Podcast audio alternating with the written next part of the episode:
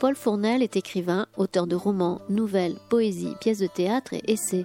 Il préside l'Oulipo, ouvrage de littérature potentielle.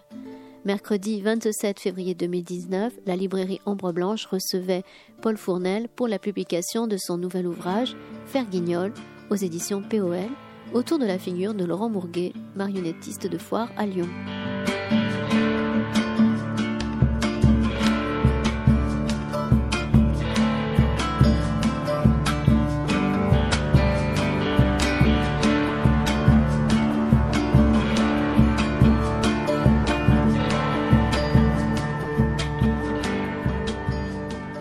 Bonsoir euh, Paul Fournel. Bonsoir, Bienvenue, très heureux de vous accueillir ce soir pour, pour évoquer euh, ce livre magnifique Faire Guignol aux éditions POL. Vous êtes euh, d'abord écrivain, vous avez longtemps été éditeur chez Ramsay, chez Segers entre autres. Vous avez été président de la Société des gens de lettres, je crois, dirigé l'Alliance française à San Francisco, attaché culturel au Caire, à Londres. Je vais sûrement oublier. Hein, des, bon. vous êtes maintenant, je pense, écrivain à plein temps. Vous avez, vous avez toujours été, de toute façon, en même temps. Euh, oui, sauf quand je suis sur mon vélo. Ah oui, vous faites du. Oui, ça, vous avez. J'écris pas sur mon vélo. Oui. Je n'ai pas encore trouvé le moyen. Un texte sur Anctil, notamment. Euh, oui, Anctil tout seul. Qui avait eu Anctil tout seul, et puis d'autres textes sur le, vélo, sur le cycliste, qui est en effet. En effet, euh, vous êtes très, très versé dans, ce sport. Ah, vous êtes aussi, il faut le, y insister, président de l'Oulipo, l'ouvroir de littérature potentielle. L'Oulipo, ce travail sur la langue, il est très présent aussi au sein de, ce fer guignol. Euh, oui, ouais. travail sur la langue, oui. Puis pas seulement une réflexion sur aussi sur la, sur, la création, sur le travail. Qui est, euh, bon, le livre ne répond pas à des contraintes comme souvent les livres aux Oulipiens, ou comme certains de ceux que j'ai faits parce qu'il avait d'autres contraintes euh, qui étaient celles liées à, l'histoire que je voulais raconter. Mais, euh, mais effectivement, oui, je crois que chaque livre porte euh, l'idée d'une réflexion sur, sur l'écriture et sur, sur sa langue. Là, là j'ai particulièrement soigné cet aspect-là parce que, parce que quand je commençais à m'intéresser à Guignol, c'était pour sa langue. Et voilà, je, je, voulais faire une thèse sur le franco-provençal. Et il y a un, petit coin de langue en France qui part de la Suisse et qui s'enfonce vers euh, l'Auvergne, disons, vers, Clermont. Et là, il y a un, coin comme ça d'une langue qui n'est ni Doc ni Doyle, ou qui est peut-être Doyle et Doc à la fois, et, euh, qui est un morceau de, de, langue très intéressant parce que les changements y sont très rapides. Et on a pu, les, curés, qui avaient rien d'autre à foutre à l'époque, euh, il n'y avait pas encore de jeunesse, il n'y avait pas d'enfants. Et donc, ils il, s'occupaient de, noter la façon dont on disait brouette dans leur paroisse ou, euh, courgette ou trucs comme ça. Et donc, on voyait, il y, a, il y a des atlas des patois du Beaujolais et du Forêt, par exemple, qui sont très intéressants qui ne sont pas de lecture euh, courante, disons, mais enfin, euh, euh, où on voit les, mots évoluer comme ça. Et donc, je m'intéressais à cette zone linguistique et, je me suis dit, au moment où j'ai voulu travailler là-dessus, que Guignol serait un bon étendard pour défendre cette langue-là, puisque c'est un conservatoire de cette langue d'une certaine façon. Et euh, j'ai donc euh, travaillé un peu dans cette direction. Puis je me suis très vite arrêté parce que je me suis rendu compte qu'on savait à peu près rien de Guignol. Très, oui, on, savait très peu de choses. Et donc j'ai changé mon sujet de thèse et j'ai fait ma thèse sur euh, l'histoire du Guignol lyonnais classique. Son histoire, sa technique, sa théorie, son répertoire. En fait, tout, ce que j'ai pu rassembler comme information sur le Guignol lyonnais classique. Et euh, évidemment, comme comme c'est des gens, enfin Laurent Mourguet qui a inventé Guignol ne savait pas écrire, c'était des forains, c'était des saltimbanques. Son acte de décès porte Laurent Mourguet saltimbanque, donc il n'a pas été enterré, il n'y a pas de sépulture, hein. il a été jeté à la fosse commune, euh, et donc il ne savait pas écrire, il ne, il ne laissait pas de traces. Donc je suis parti à la recherche des traces comme ça. Euh, dans les, dans les registres paroissiaux. C'est comme ça que j'ai appris qu'il avait eu dix enfants et qu'il ne savait toujours pas écrire au neuvième puisqu'il avait mis une croix et, que l'officier public avait mis, euh, enfin l'officier pas public puisque c'était religieux, mais avait mis, euh, et le père pour ne savoir de ce en qui est requis. Hein. C'est qui était la formule. On a demandé au père de signer et il on a insisté, mais il ne savait pas, donc euh, il a croisé et il écrit juste son nom pour le dernier, mais d'une façon extrêmement maladroite qui laisse à penser. Donc euh, il n'a jamais eu la maîtrise véritable de l'écriture. Donc c'est des gens qui ne font pas mémoire. Donc c'est pour ça qu'il y, y avait quelques difficultés à trouver euh, de l'information. Et depuis le début, mon premier livre sur Guignol s'appelait L'histoire véritable de Guignol, paru en 1975, il ne me rajeunit pas. Mais euh, depuis le début, je cherchais une forme de vérité. Et, depuis le début, je m'étais promis un jour de faire un mensonge, donc euh, de faire le roman de la vie de Laurent Bourguet.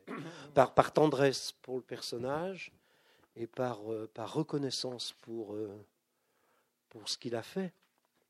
Il a fabriqué un, un personnage de théâtre qui est un nom commun. Hein. On voit ce portrait donc euh, de Laurent Bourguet par Alexandre François Bonnard. Voilà, oui, qui est un portrait tardif. Hein, c'est pas un portrait en nature. Il n'existait plus depuis belle lurette. Mais bon, c'est un portrait quand même. Il y avait des il y avait d'autres traces. Mais donc voilà, alors c'est ce qui m'a conduit euh, à, finir par boucler la boucle en faisant ce, roman de la vie de, de, de Mourguet, dans lequel j'essaye de rendre compte de des, difficultés qu'il a dû, eu à surmonter pour créer son personnage, et puis aussi de cette espèce de fantastique énergie vitale qui est celle de Guignol, qui a traversé tout, quoi, qui a traversé les générations pour s'imposer, pour rester Guignol et pour être ce qu'il est. C'est un personnage incroyable qui a été euh, utilisé aussi bien là je parle après la, période, mais qui a été utilisé, utilisé, aussi bien pour des entreprises réactionnaires, euh, des, pour entretenir le moral des troupes en 14 dans les tranchées, euh, qui a été utilisé dans les écoles à des fins moralisatrices, qui a été utilisé dans les bordels à des fins non moralisatrices et, franchement immorales, euh, et qui était utilisé, qui a été utilisé à des fins politiques et qui a été complètement tout le temps, tout le temps utilisé, qui est utilisé aujourd'hui à des fins commerciales d'une façon. Quand vous vous promenez dans le vieux Lyon, euh, dans la rue Saint-Jean, euh, c'est un festival de bouchons, euh, des bouchons lyonnais, c'est un restaurant avec, avec des avec la figure de, de Niafron, de Guignol. La moindre bouteille de vin porte la tronche de Niafron ou de Guignol.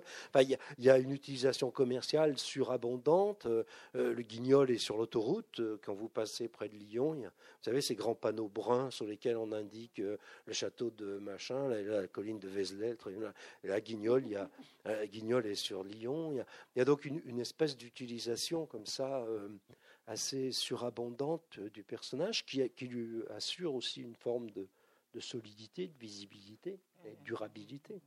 En même temps, vous dites dans la postface, je n'ai pas souvenir d'avoir vu Guignol dans mon enfance. Vous y êtes venu euh, assez tardivement, si on peut dire. Sans doute me l'a-t-on montré à l'école maternelle ou à l'école primaire de la rue des Francs-Maçons à Saint-Étienne, comme il était d'usage, puisque vous êtes de Saint-Étienne.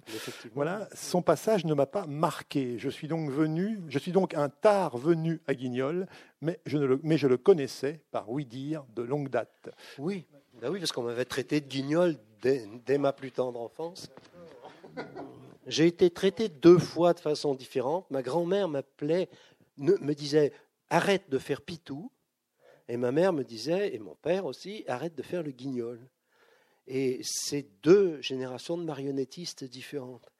Pitou, c'était un, grand théâtre de la vallée du Gier, qui était à Rive de Gier, à côté de Saint-Étienne, entre Saint-Étienne et Lyon, le théâtre Pitou. Et donc Pitou était aussi un personnage très célèbre dans la région. Et ma grand-mère avait une mémoire de Pitou qui était plus vive que sa mémoire de Guignol. C'était des concurrents. Enfin, d'ailleurs, je le mets en scène, hein, le théâtre Pitou. C'était un, théâtre euh, qui faisait plusieurs, faisait du, du théâtre d'acteurs, qui faisait du théâtre de marionnettes, qui faisait du mime, qui faisait plusieurs choses très, très, c'est un livre très très vivant. Vous jouez beaucoup avec, avec, le langage, le langage populaire, le langage. Euh, peut-être qu'il faut parler du, père Chapelle qui intervient euh, au tout début du livre. Juste peut-être, euh, ça vous dérange si je lis un extrait Non, non, non, je vous ai posé la question avant. Laurent se cale, donc Laurent Mourguet, Laurent se cale les fesses dans un rouleau de cordage. Il aime venir chaque jour bavarder un moment avec le père Chapelle, qui est le patron des crocheteurs. C'est lui qui répartit le travail, qui décide de qui portera les échelles pour la remonte, de qui donnera le rythme pour tirer les cordes sur le pont. C'est surtout lui qui est au courant de tout. qui récolte les nouvelles du nord comme du sud lorsqu'elles arrivent en bateau. Il sait les histoires, les petites et la grande, avant tout le monde, et il détient le secret de s'en amuser. Ta Jeanne et tes petits vont bien? Tant qu'il y aura à manger. Tu en as combien au juste? Trois déjà, 90, 92, et le petit dernier de cette année, 93. Vous n'avez pas perdu votre temps, fais-leur péter la miaille. Remarque que si tu es prêt à bouger sur les marchés pour gagner un peu, j'ai récupéré un sac de bricoles à vendre. Ne me demande pas comment. Je te le donne et tu me paieras quand tu auras vendu, si tu vends. Laurent regarde dans le sac et se redresse.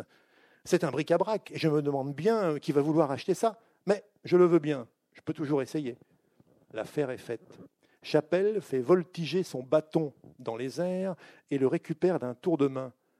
Dis-moi, Père Chapelle, c'est quoi ce gourdin euh, que tu sigrolles de la sorte? Tu comptes assommer quelqu'un? Mais il y en aurait plus d'un à assommer. Cela s'appelle un guignol, cher Laurent. Tu vois, il est fendu au bout. Sur les bateaux, on le glisse le long de la drisse et il sert à faire tenir le mât bien droit. Tout ce qui fait tenir le mât bien droit est béni, Père Chapelle. Tu en sais quelque chose? Pour dire. Oui, voilà. C'est, parler du. C'est une c'est évidemment une hypothèse qui est aussi folle que les autres sur le nom de Guignol, mais j'ai découvert ça parce que euh, je, me suis toujours. Euh, il y a un, élément important pour moi, pour Guignol, à, comprendre, c'est la batellerie fluviale. Hein. c'est très très important parce que le premier train est de 1848, hein, Saint-Étienne-Lyon, et 1848. Donc à l'époque de Guignol, il n'y a pas de train. Euh, la diligence pour monter euh, à Paris ou pour aller n'importe où, ce sont des jours et des nuits de voyage, peu sûrs, mal organisés, irréguliers. Le, seul véritable, euh, la véritable circulation, c'est le fleuve. Et, particulièrement la Saône au port d'Enay. Donc, Enay, c'est le quartier qui est au bout de la, de la Saône, tout à fait, au moment avant qu'elle ne se jette dans le Rhône. Le Rhône est un fleuve hostile. C'est un fleuve euh, remuant, difficile, navigable, mais difficile. Et donc Enay bénéficiait d'une activité très importante parce que c'était le dernier port en eau calme pour ceux qui descendaient, via le canal de Bourgogne, qui descendait Lyon et qui descendait jusqu'à Lyon. Et c'était le premier port en eau calme pour ceux qui remontaient de Marseille et qui avaient lutté à la remonte euh, contre les, eaux bouillonnantes du Rhône. Et donc cet endroit était un endroit très très très actif. C'est un endroit de circulation des idées. Donc c'est pour ça que je dis que le père Chapelle, qui était donc le syndic, enfin le, le, patron des dockers, aujourd'hui on dirait euh, le syndic des modères à l'époque, donc ça s'appelait des modères ou des crocheteurs. Et donc c'était des dockers en fait. Et donc cet homme-là était un homme clé qui euh, gérait l'embauche et qui était vraiment, il, savait le nom de chaque barcasse qui arrivait, euh, de chaque péniche. Il, avait des nouvelles comme ça de Paris, il avait des nouvelles de Bourgogne, il avait des, nouvelles du haut de la Saône, et en même temps, il avait les nouvelles de Marseille et de Vienne et de Valence, etc., et de Tournon, les gens qui remontaient. Et donc, c'était un homme qui était au centre. Et euh, Guignol est né là. Il est né dans le quartier Saint-Georges-Saint-Jean, qui était les quartiers du port. Aujourd'hui encore, c'est au bord de la, de la Saône.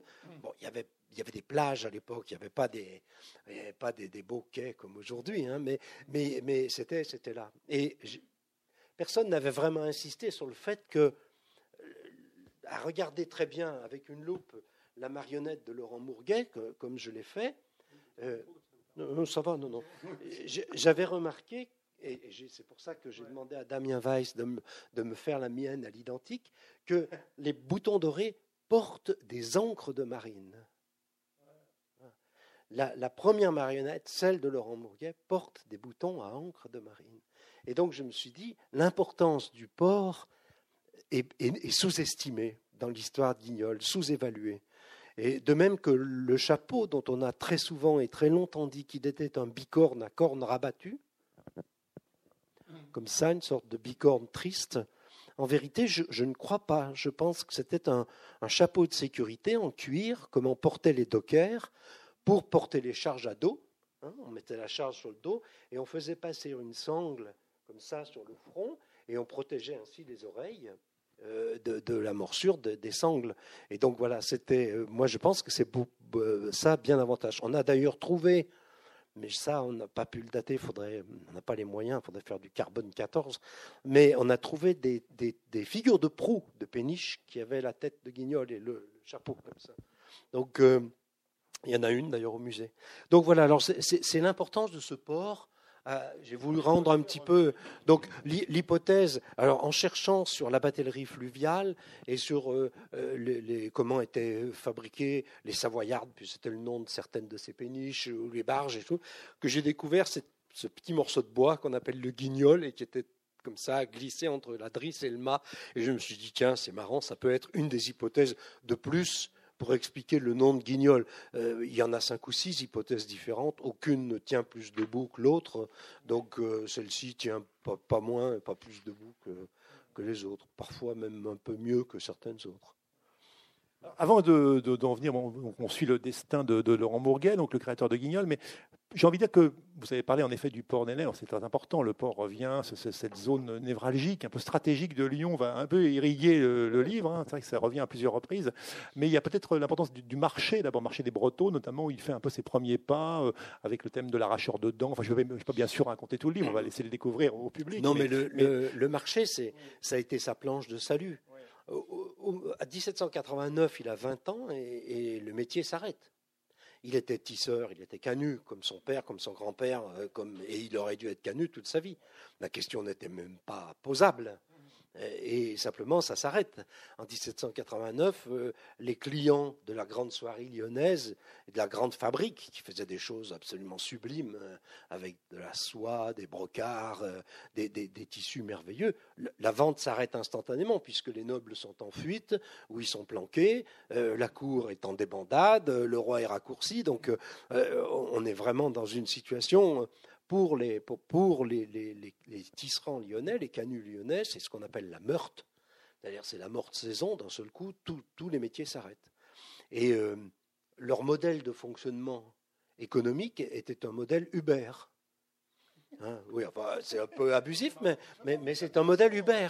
C'est-à-dire qu'ils sont propriétaires du métier avec lequel ils travaillent, ils sont propriétaires des locaux dans lesquels se trouve le métier, où ils en sont locataires, mais enfin, c'est eux qui en assument la, euh, propriété ou l'usage, et euh, ils sont propriétaires du métier, de l'outil, mais ils ne sont pas propriétaires ni de la soie qu'ils vont tisser, ni de la pièce qu'ils ont tissée.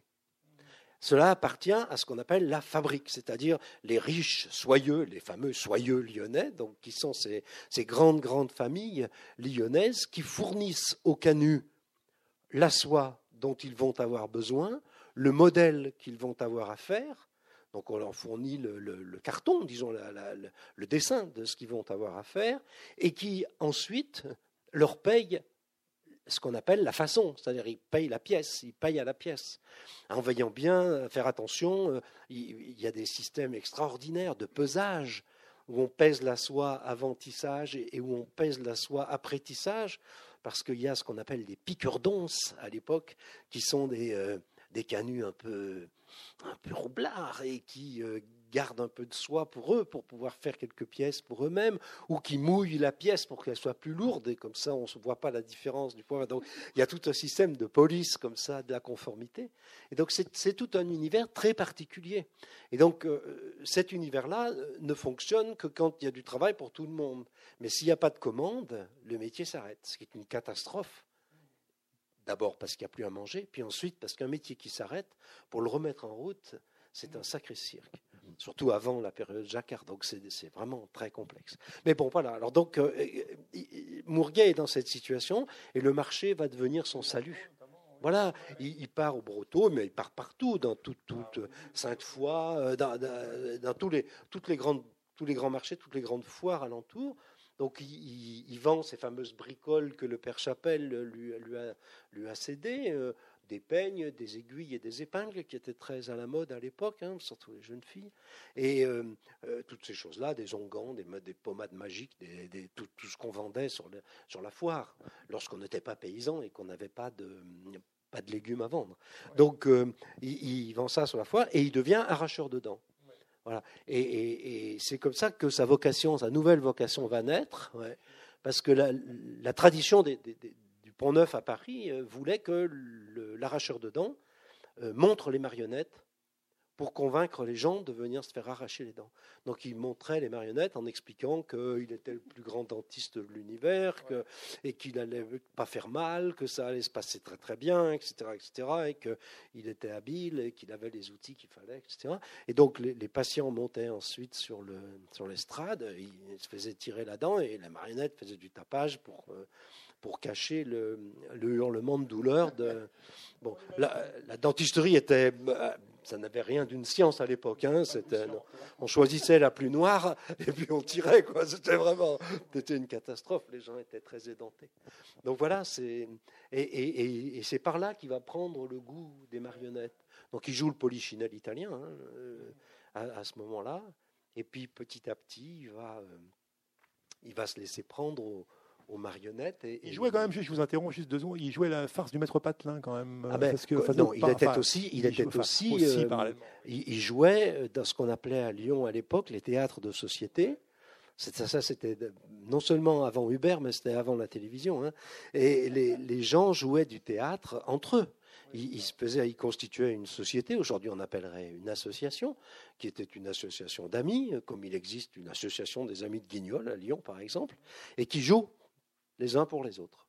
Et donc, euh, Laurent Mourguet faisait partie de euh, d'un, de ces théâtres de société dans lequel il jouait, et il jouait particulièrement donc la farce de Maître Patelin, qui était un, numéro d'avocat absolument délirant et dans lequel il, aimait à jouer. Ces, ces théâtres-là étaient, autorisés à jouer parce qu'ils étaient joués pour un public fermé. Sinon, les comédiens qui n'étaient pas du roi qui n'étaient pas euh, sanctionnés par l'autorité n'avaient pas le droit de jouer. C'est pour ça qu'à l'époque, on jouait les marionnettes, qu'on jouait les pantomimes, qu'on jouait le mime, mais qu'on ne jouait pas le théâtre d'acteurs si on n'était pas un comédien euh, assermenté.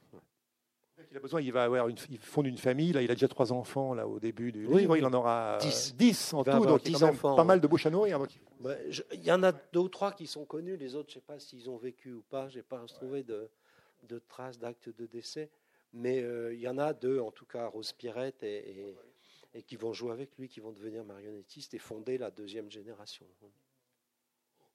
Alors, donc, il, juste reprendre Huit années passent ainsi de dentisterie en intempérie. Laurent vient de fêter sa 408e molaire. Il n'aime toujours pas les canines qui lui résistent trop. Réjouissez-vous, mesdames, les temps sont un peu moins durs. Les dettes sont effacées chez le marchand de vin. Mieux vaut être payé comme un dentiste que pas payé du tout. Et mieux vaut vivre dans un pays en désordre que dans un pays en guillotine. Et vous, jeunes militaires, approchez-vous pour assister à une scène de famille qui vous incitera à prendre épouse même en temps difficile et à multiplier les gones à foison, à condition qu'il ne soit pas aussi insupportable que celui-ci qui me tire la botte en douce pendant que je parle et qui va recevoir une correction. Oui, ça c'est parce que j'ai. L'usage donc voulait que euh, le, marionnettiste, à l'époque, euh, qui jouait seul dans son castelet, qui jouait Polichinelle, euh, avait un compère qui était dehors et qui était euh, son interlocuteur, qui parlait avec les marionnettes, qui présentait le spectacle, qui haranguait la foule et qui faisait la police devant le Castellet pour que les gens ne viennent pas tripoter euh, les marionnettes ou passer par-dessous, hein, et qui passait vite le chapeau à la fin pour essayer de glaner quelques sous, parce que le temps que le marionnettiste dégante ses marionnettes, sortent de son castelet, les spectateurs étaient partis vivre d'autres aventures. Donc euh, il avait besoin d'un compère. Et donc ce compère, il le trouve en la personne donc, du père Thomas, qui était une célébrité à Lyon, qui s'appelait en fait Lambert Grégoire Ladré, natif de Givet dans les Ardennes et qui s'était installé à Lyon comme amuseur public et qui était chanteur et qui était euh, bah, amuseur public, euh, violoniste. Euh, qui, il avait un répertoire de chansons, de chansons grivoises surtout. Et, donc, ce Lambert Grégoire Ladré donc, va devenir Niafron, celui qui sera la première marionnette lyonnaise parce qu'il était intempérant et comme il était trop souvent sous, il venait plus faire son travail. Et donc, euh, à un moment, Mourguet en a eu marre et il l'a remplacé par une marionnette qui, elle, était à l'heure. Donc, euh, et, sobre. malgré son air de poivron. Hein. Et donc il y, avait quelque chose comme ça d'une. J'ai repris donc cette, cette posture du battleur pour introduire mes chapitres dans, dans, le livre, ce qui me donne une très grande liberté narrative, parce que ça me permet de restituer l'action qui va suivre et la scène qui va suivre, de gagner du temps narratif. Et à chaque fois un dessin ou une gravure, qui, une petite gravure qui, donne une idée de l'ambiance. Ce sont des gravures d'époque. Et puis un petit texte en italique qui, qui est en sorte le, travail du battleur, qui harangue le lecteur et qui lui dit tu vas voir ce que tu, tu vas lire ce que tu vas lire. Donc voilà, c'est un peu ça, c'est pour redoubler, euh, c'est pour redoubler l'image que je veux donner de, de cette marionnette et de ce marionnettiste. Il crée d'abord Niafron, donc c'est la Niafron qui va venir en oh, premier. Ça, fait. Ça, ça, ça, appartient un peu à la légende. Hein. Mais, mais, mais voilà, oui. Donc le premier, c'est lui. Et, Lambert Grégoire Ladré donc, était, était, une star à Lyon. Hein. On, a conservé son crâne à l'école de médecine hein, après sa mort. Donc, oui, oui. Ben, il n'a pas de sépulture, lui non plus, étant, euh, donc, euh, mais l'école de médecine a conservé son crâne, je l'ai vu, il m'a été présenté très officiellement. C'est un joli crâne, vraiment. Donc voilà, et alors euh, c'est lui qui a, donné la, la première marionnette lyonnaise. Donc c'est ce visage un peu, disons, voilà, un peu particulier, un peu, un, peu imbibé, disons, de Beaujolais. Euh, avec la barbe bleue qui faisait frémir euh, les enfants et les, femmes, et puis ce fameux bugne, donc, qui est ce, chapeau haut de forme cabossé, donc celui de Lambert Grégoire Ladré, avait deux petites ailes en plus, comme ça, donc, qui ne se sont pas transmises à, à Niafron. Mais en revanche, le costume que Laurent Mourguet a donné à, à Niafron le costume de son oncle, qui était donc Niafre, qui en lyonnais veut dire cordonnier. Et donc ça, c'est le costume du Niafre. C'est le, cordonnier. Euh, il, travaillait à l'époque, euh, c'était un cordonnier d'ancien. Hein, parce qu'il y en avait deux sortes. Il y avait ceux qui faisaient des chaussures neuves, qui étaient des bottiers, ceux-là, c'était des maîtres. Et puis il y avait les, cordonniers qui réparaient les vieilles grôles. Et il les réparait là, sur la jambe, il les posait là, et, et donc il disait qu'il était bijoutier sur le genou. Voilà, bijoutier sur le genou. C'était ça son, son métier. Donc, euh, euh, Laurent Bourguet donc, se lance dans, dans, dans, le théâtre. Alors, ce qui est intéressant dans le livre, c'est un livre très riche, hein, parce que bien sûr, on reprend l'histoire euh, en arrière-plan, mais il y a aussi quand même, on voit bien dans ce livre, ça prend, c'est voilà, l'actualité, j'y peux rien, ça prend une résonance avec l'actualité la plus immédiate, voilà, le refus de l'autorité, le côté un peu anard, enfin voilà, bon, il y a des chansons très, voilà, on est quand même à fond dans, finalement. Dans le gilet jaune, oui, mais ah, voilà, il marron. Hein ben c'est une revendication, par certains côtés, qui a quelques similitudes, mm. parce que c'est le même genre de gens. C'est des gens qui avaient du boulot. C'était pas des, c'est pas le lumpen prolétariat. Euh, c'est des gens qui travaillaient, puis qui d'un seul coup se retrouvent sans travail et qui gueulent pour euh, le, légitime retour de leur investissement. Donc c'est un peu, un peu, ça, quoi. Mais, mais, mais alors Guignol, au moment où, où il, où Laurent Mourguet le crée, il lui donne son visage. Hein. C'est le visage de Laurent Mourguet. Euh, mais là, contrairement à Niafron, qui a un costume de, de donc de cordonnier, il, lui donne un costume extrêmement composite. Donc, euh, je vous ai parlé du chapeau, mais je vous ai parlé des petites encres de marine. En fait, la, tenue euh, que porte Guignol, la tenue brune, c'est celle des serviteurs du XVIIIe siècle mais euh, serviteur de euh, tenue du, jour, tenue de semaine. Hein, ce n'est pas la grande tenue euh, de service des, jours de gala, mais c'est le, jour de service de, ordinaire. C'est la tenue brune comme ça qui est solide. Et, derrière, ici, ce que, ce que, Guignol appelle son sarsifi, hein, une déformation du mot salsifi, donc le scorsonnaire, c'est le légume noir comme ça qu'on gratte. Et en fait, ça, ça c'était un dispositif de sécurité pour les canuts. Ils portaient les cheveux longs à l'époque et euh, pour pas prendre leurs cheveux dans la trame euh, du métier, ils les liaient derrière et ils les enrubanaient. Comme des rubans, ils en fabriquaient à la grande journée. Donc, euh, ils les enrubanaient comme ça derrière. et ça leur donnait donc la sécurité de ne pas tremper leurs cheveux dans, le, dans la trame. Et donc voilà, c'est ce costume composite que, que porte que, porte Guignol, qu'il porte toujours d'ailleurs. Alors, le théâtre, il va, le théâtre de Laurent Bourguet va, va, évoluer. Enfin, il y a bien sûr, le livre retrace un peu les différentes étapes. Il y a une étape peut-être importante qui est la venue. Vous m'arrêtez hein, si parfois je, je, vais trop vite, si je saute des étapes, mais la venue de Napoléon. Notamment. Vos étapes sont mes étapes. Hein. non, non, mais bon, il peut y avoir des choses auxquelles vous pensez particulièrement. Qui, euh, à un moment donné, euh, donc euh, c'est le consul, en fait, le premier consul, en fait, parce qu'il n'est pas encore Napoléon, souhaite aussi, bah, c'est lui qui donne un peu le là en termes de politique, forcément. Et à un moment donné, il y a un passage on voit déjà un peu le, voilà, l'opposition de Paris, enfin la concurrence avec Paris. Il veut, il veut que les spectacles viennent de Paris. Enfin, il, il qu'il fait un voyage à Lyon. Napoléon Bonaparte aimait le théâtre et, voulait que chaque grande ville de France possède deux théâtres. Donc le grand théâtre qui jouait le grand répertoire, c'est-à-dire Racine, Corneille, etc., etc., les grands classiques, et, puis un théâtre plus populaire qui était destiné donc à la, populace, enfin au théâtre, euh, plus, et tout ça dans l'esprit de les contrôler. Et donc il crée à Lyon deux théâtres. Il y a le théâtre populaire, c'est le théâtre qui est aujourd'hui théâtre des Célestins, qui à cet endroit-là existait déjà à l'époque. Et donc à un moment, Mourguet a caressé l'idée de, de devenir le directeur du théâtre des Célestins, d'en être l'animateur, d'être, puisqu'il jouait au théâtre tout le temps, qu'il connaissait le répertoire, et il a, il a caressé cette idée, mais évidemment, il a été très très vite arrêté par le, directeur des deux théâtres, qui a dit non, il va y avoir un théâtre populaire, mais les pièces devront avoir été jouées à Paris avant d'être jouées à Lyon. L'empereur veut lui-même les avoir vues, etc. etc. Et donc c'est comme ça qu'ont commencé les grandes tournées. Les grands comédiens parisiens descendaient jouer dans les grandes villes de province. C'est comme ça qu'on a vu Talma à Lyon. Napoléon est venu avec Talma à Lyon pour euh, le voir à Lyon jouer euh, je ne sais quel rôle euh, du répertoire classique. Donc il y, y, a eu cette espèce de barrage et c'est ce barrage qui a été un barrage un peu définitif, qui a encouragé Mourgas à se lancer vraiment dans la marionnette, qui, elle, n'était pas interdite de parole. C'est un peu ça qui a déclenché, en tout cas si, si ben j'en crois la, lecture du livre.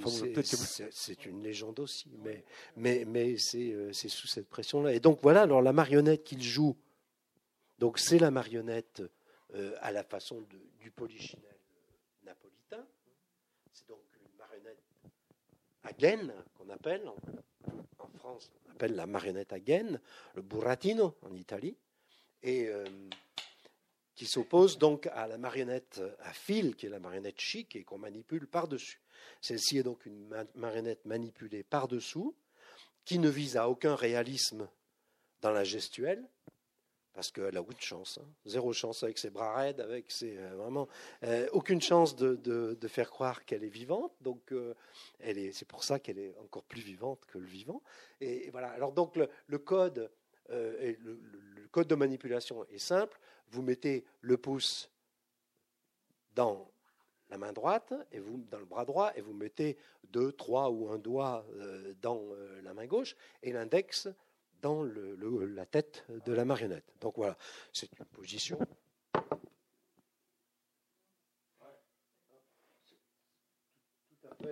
Tout à fait, simple. traditionnellement, Guignol est ganté à gauche, ce qui laisse à penser que Mourguet était certainement droitier parce qu'il avait besoin de sa main agile pour, pour ganter les autres personnages, comme Guignol était quasiment toujours en scène, pour ganter les autres personnages, pour faire passer des accessoires, des choses comme ça. Donc les accessoires sont surdimensionnés. Quand Guignol, lorsqu'il a une bouteille aussi, elle est, forcément, grande, hein, grosse. Et alors, le, code de parole, euh, la marionnette qui parle bouge. La marionnette qui écoute ne bouge pas. Donc les, bras servent de langue, en fait. La marionnette qui parle, comme ça, fait euh, des petits, euh, des petits gestes euh, d'attention. Pas, il ne s'agit pas de la secouer, mais, juste un petit truc pour bien montrer que, c'est elle qui. Donc, les choses dont il faut se garder, c'est évidemment d'avoir une tenue, un index mollasson en arrière ou, en avant. Donc, il faut avoir un index bien fermement tenu et que la marionnette soit une bonne colonne vertébrale. Et puis, très souvent dans le jeu, ce qui est important, si, euh, si vous voulez que la marionnette soit vraiment vivante, vous la regardez par-dessous. C'est important de parler en la regardant. Et la voix passe vers, le spectateur. Donc ça, c'est voilà, ça c'est les rudiments. À partir de là, il y a des bons marionnettistes, euh, il y a des pas marionnettistes comme moi, et il y a des marionnettistes dégueulasses. Mais il y a aussi des très, très, très, très bons marionnettistes. Euh, il y a notamment une pièce très célèbre qui s'appelle Le déménagement, dont je me suis servi pour créer une des scènes, de, une des scènes réalistes du, du livre, où Guignol euh, quitte son logement à la cloche de bois parce qu'il n'a pas pu payer son loyer, et où il doit, avec ses amis, transporter tout son mobilier vers son nouveau logement. Et, donc, c'est un défilé. La, pièce est un simple défilé du côté guignol au côté niafron, puisqu'on les appelle comme ça. Et, c'est un défilé de tous les objets de la maison. Alors, je vous laisse à penser le pot de chambre, je vous laisse à penser les, évocations chaque fois hum, odoriférantes euh, du, pot de chambre, des, poêles à frire, etc.. Et il y a un élément très, très, très difficile, c'est le lit. Parce que Guignol doit transporter sur son dos son matelas, et arrivé dans sa nouvelle demeure, il pose son matelas sur la bande, c'est-à-dire sur ce qui figure le sol hein, du, du, Castellet, et il doit faire son lit. C'est-à-dire qu'il a ses draps, et il faut qu'il enveloppe son matelas avec les draps, qu'il mette l'oreiller dans une taie, qu'il mette la taie et qu'il fasse, son lit. Et ça, c'est le, c'est une, sorte de master, au moins master 2 de, de, de marionnette Hagen. Donc c'est vraiment euh, l'épreuve sommitale. Ce qui est assez, euh, assez formidable, c'est quand même, c'est fait, c'est vraiment des improvisations. Enfin, à chaque fois, c'est le, spectacle s'écrit en direct. Enfin, il ne savait pas écrire. Non, non, mais bien sûr, non, mais, on, on, prend conscience. Euh, ça, tombe peut-être sous le sens, mais en tout cas. ce qui se passe, c'est que c'est un mix à la fois d'improvisation qui sont euh, dictées euh, par la situation dans laquelle il se trouve, par les gens qui sont alentour. Donc là, je fais une scène où il est devant un, marchand de, gâteaux et donc voilà, de Savoie. donc voilà, et il se met à déconner sur les gâteaux. Bon, voilà, parce qu'il voit ça et que c'est une idée comme une autre. Et puis euh, dans ce monde forain, ce qui marche, marche, on le garde. Et puis on ajoute ça, on peut le, le farcir à l'intérieur d'une pièce qu'on construit à partir du souvenir qu'on a euh, de la pièce du euh, l'héritier de la Guadeloupe ou euh, le, patelin ou la farce, etc. Toutes ces vieilles farces, tout ce vieux répertoire qu'il avait joué comme au, théâtre d'acteurs et qui lui fournit une sorte de répertoire que tout le monde connaissait, parce que c'était l'époque des conteurs, c'était l'époque où on se racontait toutes ces histoires. Elles étaient connues de tous et de tous les enfants et de tout le monde. Et donc à partir de ces histoires, construit pour chacune des pièces du répertoire classique, de, ce qu'on considère comme étant du répertoire classique, puisqu'il n'y avait pas de traces, mais on peut presque pour toutes mettre un, nom à côté et dire ah ben ça c'est ça vient d'une pièce de Dorvigny, ça ça vient d'un tel d'une telle farce du, Moyen Âge ou ça ça vient de... donc on peut quasiment pour toutes retrouver. Mais évidemment, l'habillage est guignolesque, c'est-à-dire que Guignol a pris sa place à l'intérieur de l'intrigue, que Niafron aussi, et puis la langue. la, la, langue lyonnaise a pris sa place dans une intrigue qui, euh, à l'origine, ne, ne, l'avait pas prévu du tout. Et donc voilà, il y a ce côté conservatoire d'une langue si je pense à improvisation, c'est que ça fait penser forcément à quelque chose de très moderne. Quoi. La, oui, mais les ligues d'impro, c'est un peu l'ancêtre, c'est un peu. C'est ça déjà. C'est de l'improvisation. Moi, j'ai vu jouer euh, Jean-Guy Mourguet, donc l'héritier de la quatrième génération, le descendant de Laurent. Euh, je l'ai vu jouer comme ça. Je me, je me souviens d'une histoire invraisemblable. Il était venu jouer à Paris et euh, avec sa, sa compagnie qui s'appelait la Compagnie du Petit Bouif. C'était il jouait dans une échoppe de cordonnerie, une ancienne échoppe de cordonnerie à Saint-Georges, à Lyon, et il faisait des tournées euh, nationales, internationales. Et un jour, il vient à Paris parce qu'il y avait euh, un festival de marionnettes. Et donc, j'étais avec eux, et, euh, le, maire de Paris, enfin la mairie de Paris, pas le maire, c'était Chirac, ils, font une erreur monumentale, hein, ce qu'il ne faut jamais faire. Et ils disent, on, peut lire la pièce, parce qu'ils ont entendu que dans la pièce, il y avait c'était la, nuit infortunée de l'épouvantable baronne de Crémalville. C'était autour de l'histoire. Euh, euh, de Crémalville, le, truc atomique. et donc, elle était visitée la nuit par trois vampires terribles. Donc, il y avait M. le Marchais, il y avait Mitteratu et Chiracula. Donc, voilà, c'était les trois. C'était les trois vampires qui venaient comme ça la nuit la, la hanter, et etc. Et donc ils avaient entendu dire ça, et d'un seul coup, ils ont eu l'idée que peut-être il y avait quelque chose d'offensant pour le maire de Paris, et donc ils ont voulu faire un excès de zèle. Donc ils ont demandé à lire, et euh, les, gars de la troupe se sont indignés en disant mais, mais il n'en est pas question. Et, Jean-Guy Mourguet a dit non, non, non, non, non, non, on leur donne la pièce. On leur donne la pièce, on leur souligne tous les passages et tout et tout, où il y a Chiracula, il n'y a aucun problème. On leur donne, aucun souci. Et donc ils sont venus, évidemment, et ils ont trouvé cinq lignes qui étaient malodorantes pour le maire de Paris. Et donc ils seront revenus fort, aimablement en disant, bah, ça, vous, vous serez gentil de, le supprimer, de ne pas, le dire. Pas de problème. Hein. Et évidemment, Évidemment, hein, Guignol dit ce qu'il a à dire. Niafron l'arrête. Il dit Mais arrête, t'as pas le droit de, dire ça. Tu sais bien, la mairie de Paris, ils vont t'engueuler. T'as pas le droit de le dire, ça. Et, alors Guignol est là, il dit Ah ouais, attends, mais alors qu'est-ce que c'est que j'ai pas le droit de dire? Et alors il redit Il l'a dit six fois. les cinq foutues lignes, il les a redites six fois devant la gueule du mec. Ah, bah, ah bah, je suis bien content maintenant de savoir que ça, j'ai pas le droit de le dire. Ah bah j'y dirai pas alors moi. voilà, donc c'est ça, c'est ce, ce mouvement-là de travail quoi, qui est, est, tout le temps en alerte, tout le temps prêt. C'est l'avantage d'une certaine façon de ne pas avoir un texte contraignant. voilà, alors il, il joue au canevas, c'est-à-dire que tout le monde sait où on a rendez-vous, en gros. Et ils savent que cette scène-là, elle va se finir là, et que là, après, il y en a une autre qui commence. C'est comme dans le jazz, quoi.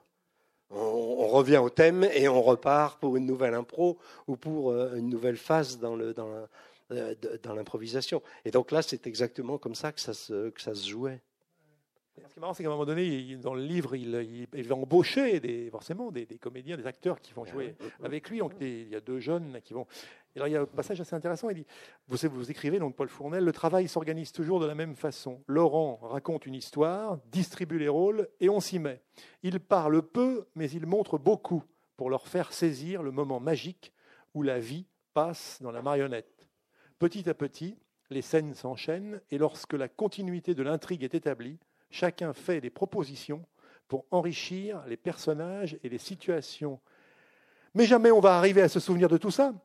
Si, je vais t'expliquer comment ça marche. La première chose, c'est de mettre bien l'histoire dans la tête. Toutes les grandes lignes et tous les personnages, en gros. Ensuite, tu te repères des carrefours, justement, des endroits où tu sais que ton personnage ou tes personnages, si tu en joues plusieurs, ont rendez-vous une scène de dispute, une blague que tu ne dois pas rater, un couplet d'amour, ce que tu veux. Ça te donnera un rythme.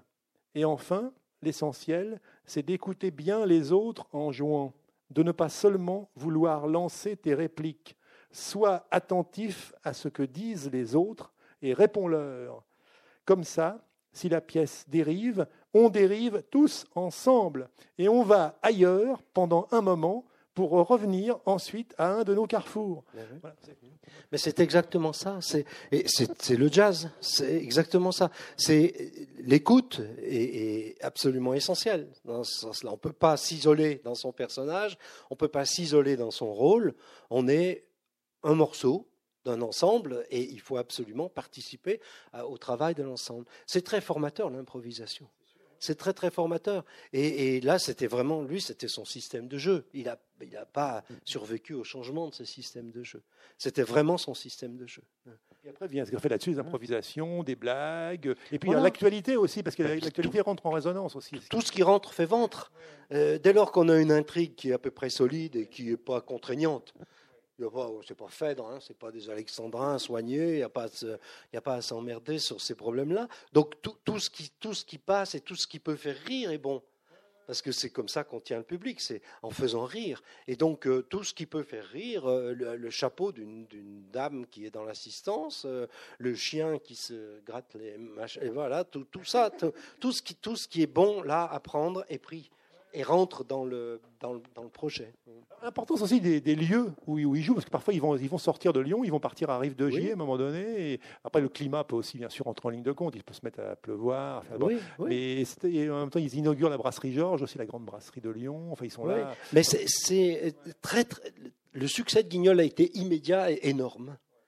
Et donc le voyage était d'abord c'était des voyageurs c'est des forains, donc ce sont des voyageurs. Pour la plupart, ils sont voyageurs. Ils vont là où il y a du public et là où ils espèrent qu'il y en aura davantage. Donc il n'y a aucun doute là-dessus. C'est des voyageurs. C'est la roulotte, c'est la tradition du voyage. Et donc ils vont s'aimer très très vite. Guignol va bourgeonner à une vitesse incroyable. Entre 1810 et 1850, il va s'ouvrir des. Il n'y avait évidemment pas de propriété intellectuelle à l'époque, hein, rien du tout. Et il va s'ouvrir des dizaines et des dizaines de théâtres guignols à Lyon, mais aussi à Marseille, mais aussi euh, à Vichy, mais aussi.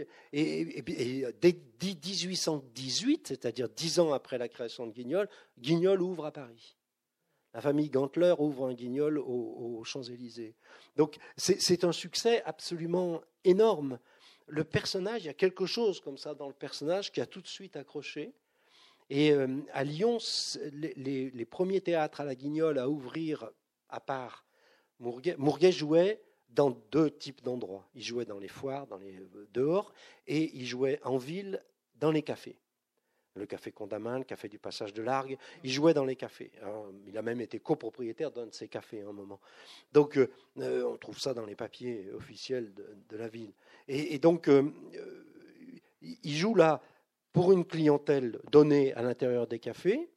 Généralement, c'est les mariniers, ou bien c'est les prostituées, ou bien c'est les gens, euh, bon, les bourgeois qui viennent s'encanailler dans, le, dans les, bordels du passage de Largue, ou alors il joue dehors, dans les squares ou dans les foires, et là, il joue pour un public d'enfants, de, de bonnes, euh, de famille, etc., où il joue un, répertoire un peu plus soft. Euh, mais euh, l'enfance n'a jamais été un objectif pour lui. Hein. Les enfants n'existaient pas. Il faut bien imaginer que l'enfance en tant que marché ne commence véritablement que sous Napoléon III. C'est la comtesse de Ségur, en gros, qui, va déterminer l'émergence d'un marché euh, qui sera la littérature enfantine, le théâtre enfantin, etc. etc. Euh, y avait des, on jouait pour les enfants de la cour, mais il n'y avait pas encore cette notion comme ça de marché de l'enfance qui est devenu aujourd'hui une sorte de marché dominant euh, dans, le, dans, le commerce, de toutes sortes, culturelles et pas seulement. Donc il n'y avait pas ça à cette époque. Donc il, acceptait tous les publics. Il ne visait pas un public, il, il visait les gens. Voilà, c'est comme aujourd'hui encore, par exemple, euh, lorsque on va en Angleterre, sur les plages euh, l'été, en bas au sud de l'Angleterre, euh, les montreurs de Punch et Judy, ils jouent sur la plage. Donc s'il y a des mômes, il y a des mômes. S'il y a des baigneuses, des baigneurs, ben, on les prend aussi. Donc il y, a, quelque chose comme ça d'un public, tout public. Et donc ça, a explosé dans tous les publics. Il y, y, a eu notamment les premiers théâtres guignols qui se sont montés là j'ai retrouvé ça dans les archives de police, se sont beaucoup montés du côté des baraquements militaires à Lyon. Parce que là, les militaires faisaient une clientèle qui était un peu captive dans les bistrots. Le, thème des pièces, c'était évidemment la boisson, généralement. Hein. c'était on va boire un coup, euh, voilà. C'était toujours cette idée-là, euh, plus ou moins. Et, donc, euh, pour inciter les gens à boire, c'était du café-théâtre, donc il fallait inciter les gens à consommer. Donc euh, les militaires ont été d'un grand, euh, un gros apport au début. En fait, à un moment, euh, vous écrivez, Paul Fondet, que Mourguet donc rêve d'un vrai théâtre en dur, en fait, qu'il soit ben protégé. Donc les cafés vont incarner ça, en ben quelque sorte, avec des vrais acteurs. Et donc c'est là qu'il commence à repérer des talents, qu'il enrôle du, voilà, ben il va à pêche, si je puis dire. oui, parce que le, polichinelle traditionnel, comme le punch anglais, qui, est son héritier, hein, se, joue seul. Il y a un, le, le castelet est très étroit, aux dimensions d'un homme, des épaules d'un homme, et euh, transportable en toile, très facile à déplacer, très mobile. Et alors que le théâtre que Mourguet lui met en place est un théâtre beaucoup plus semblable au théâtre traditionnel, euh, au théâtre d'acteurs. Dans les, dans les cafés, il y a, là j'ai mis une reproduction d'un de ces cafés dans lequel il jouait. Euh, il y a des tables, il y a des consommateurs, et il y a un théâtre au fond avec euh, éventuellement des musiciens devant. Il y a voilà, c'est café du passage de là. Oui, voilà, voilà, c'est voilà, c'est ça. C'est on voit bien qu'il y a la petite scène au fond du bistrot hein, avec les marionnettes, et puis il y a les gens qui sont là en train de boire un canon. Ils, boivent un coup et ils regardent le spectacle. Ça fait partie de, c'est l'heure de l'apéro. Oui, si je parlais des lieux, c'est que ça dépend aussi des lieux. Par exemple, brasserie euh, Saint-Georges, brasserie Georges, c'est très très grand, très vaste, très haut. c'est un exemple, mais peut-être que ça n'a pas forcément toujours la même euh, résonance normal. Ça. Absolument pas. Non, non, Ils jouent dans des endroits, il y a des, ils, doivent prendre, ils ont dû prendre des râteaux terribles. y a bien sûr un épisode important de, l'histoire de ce 19e siècle qui est celui de la révolte des Canuts en 1831 qu'il faut quand même euh, il n'était pas à Lyon hein. ça, j'ai la certitude qu'il n'était pas à Lyon ce jour-là il jouait il jouait à l'extérieur et il rentre dans, Lyon le, matin et la ville est dévastée.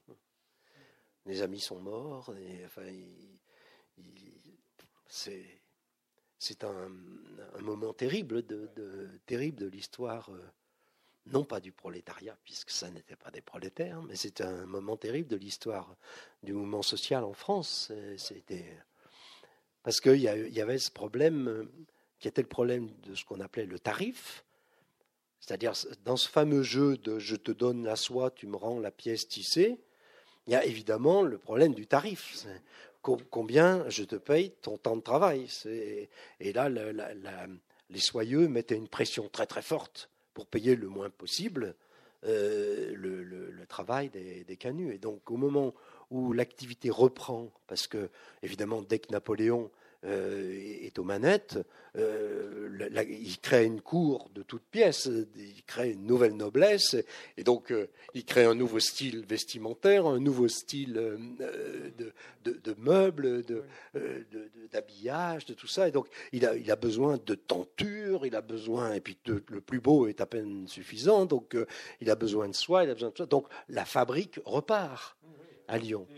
Mais elle ne repart pas au même endroit parce que entre-temps, il y a eu la révolution du métier jacquard, et donc le moteur jacquard, qui va, la machine jacquard qui permet de programmer le, métier et d'éviter le, laborieux changement de trame, etc., etc. qui, qui, détermine les moments où la trame se soulève. C'est une complexité technique euh, absolue.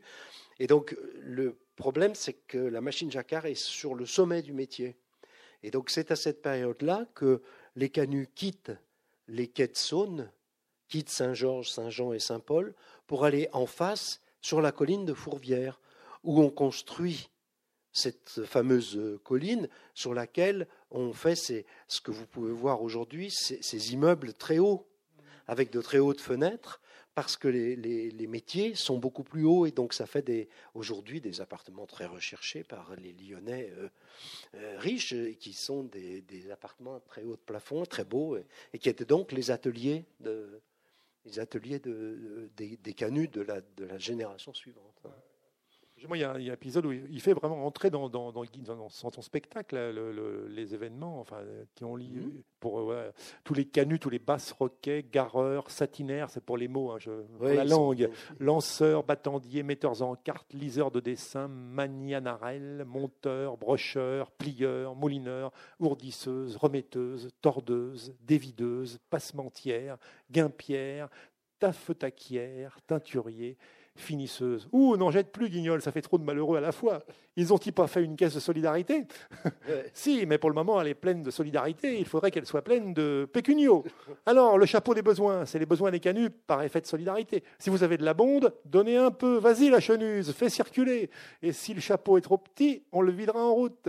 Trop petit mon chapeau s'indigne Niafron. On ne sait jamais avec le broker des gens. Mais attention, réfléchissez bien à ce que vous donnez.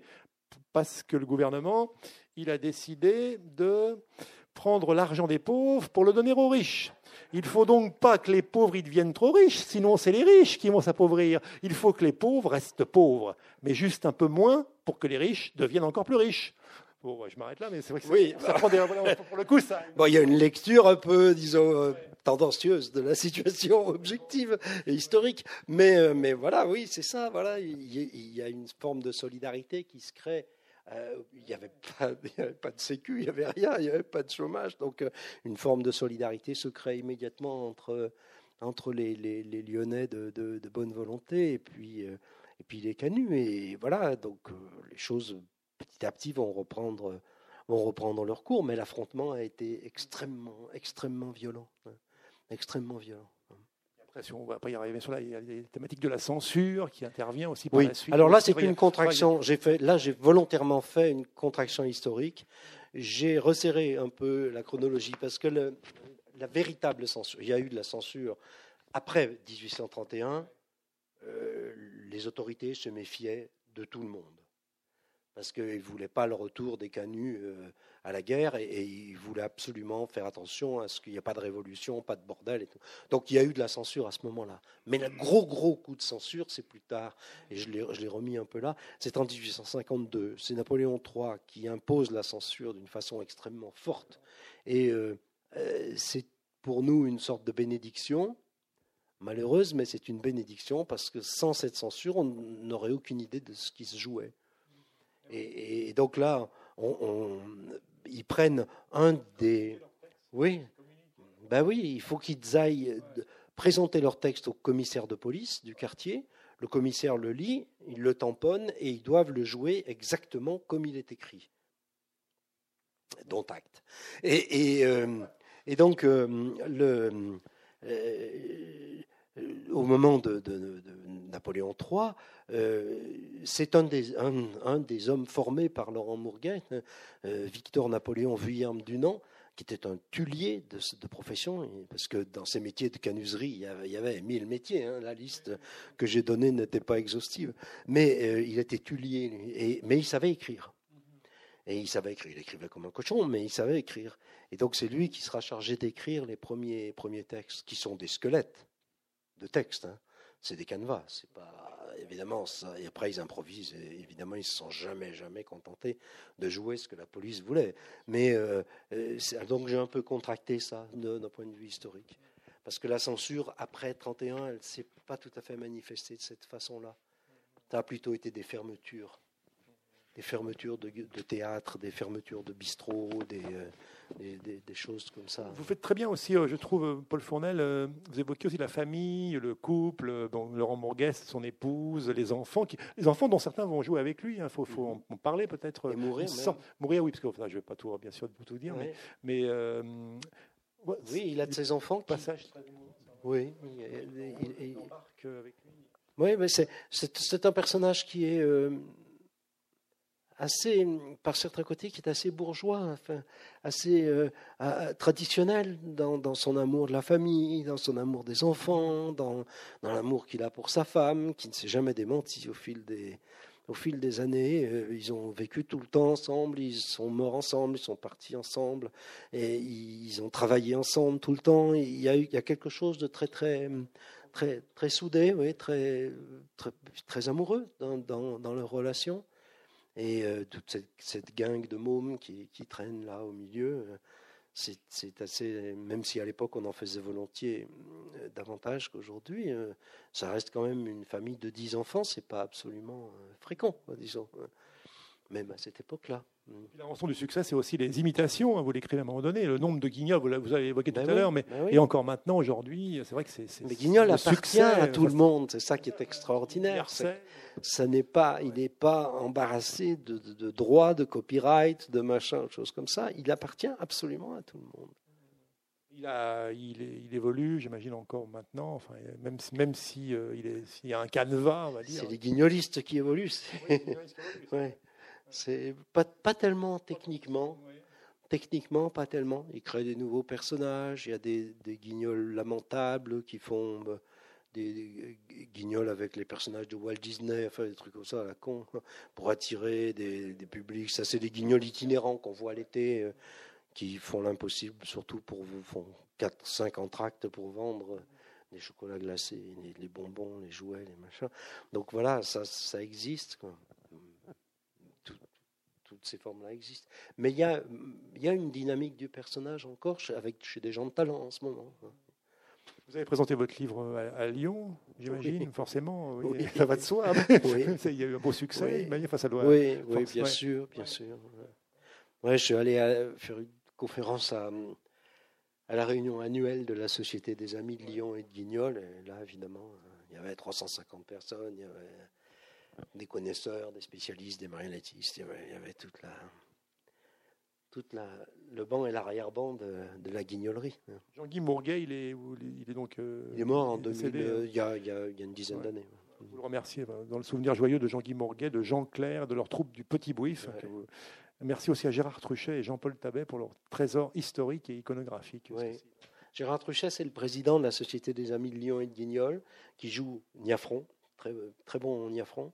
Et euh, Jean-Paul Tabet, il est mort entre-temps, il est mort il y a, deux semaines. Et euh, il était le secrétaire général. Et il a photographié Lyon et il a photographié les marionnettes toute sa vie. Et il m'a donné une clé USB sur laquelle il y a des milliers de marionnettes photographiées par ses soins, des guignols de tous les coins du monde. Il y a notamment une photo de guignol, je ne la retrouve pas forcément, enfin un dessin. En production, c'est le père Thomas, par exemple, dont on parlait tout à l'heure. Enfin, oui, bah oui, bah j'ai, oui, j'ai essayé.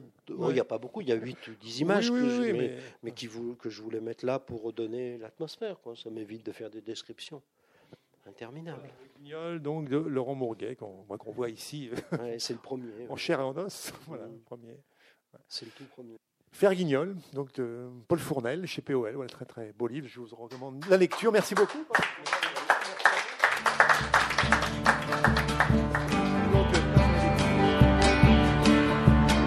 Avez écouté Paul Fournel lors de sa venue à la librairie Ombre Blanche le 27 février 2019 à l'occasion de la parution de Ferguignol chez POL. Parmi les romans et essais de Paul Fournel, citons Un homme regarde une femme, Foraine, Chamboula, Besoin de vélo, Poil de kérotte, Courbature ou encore En que-t-il tout seul, publié au Seuil Édition.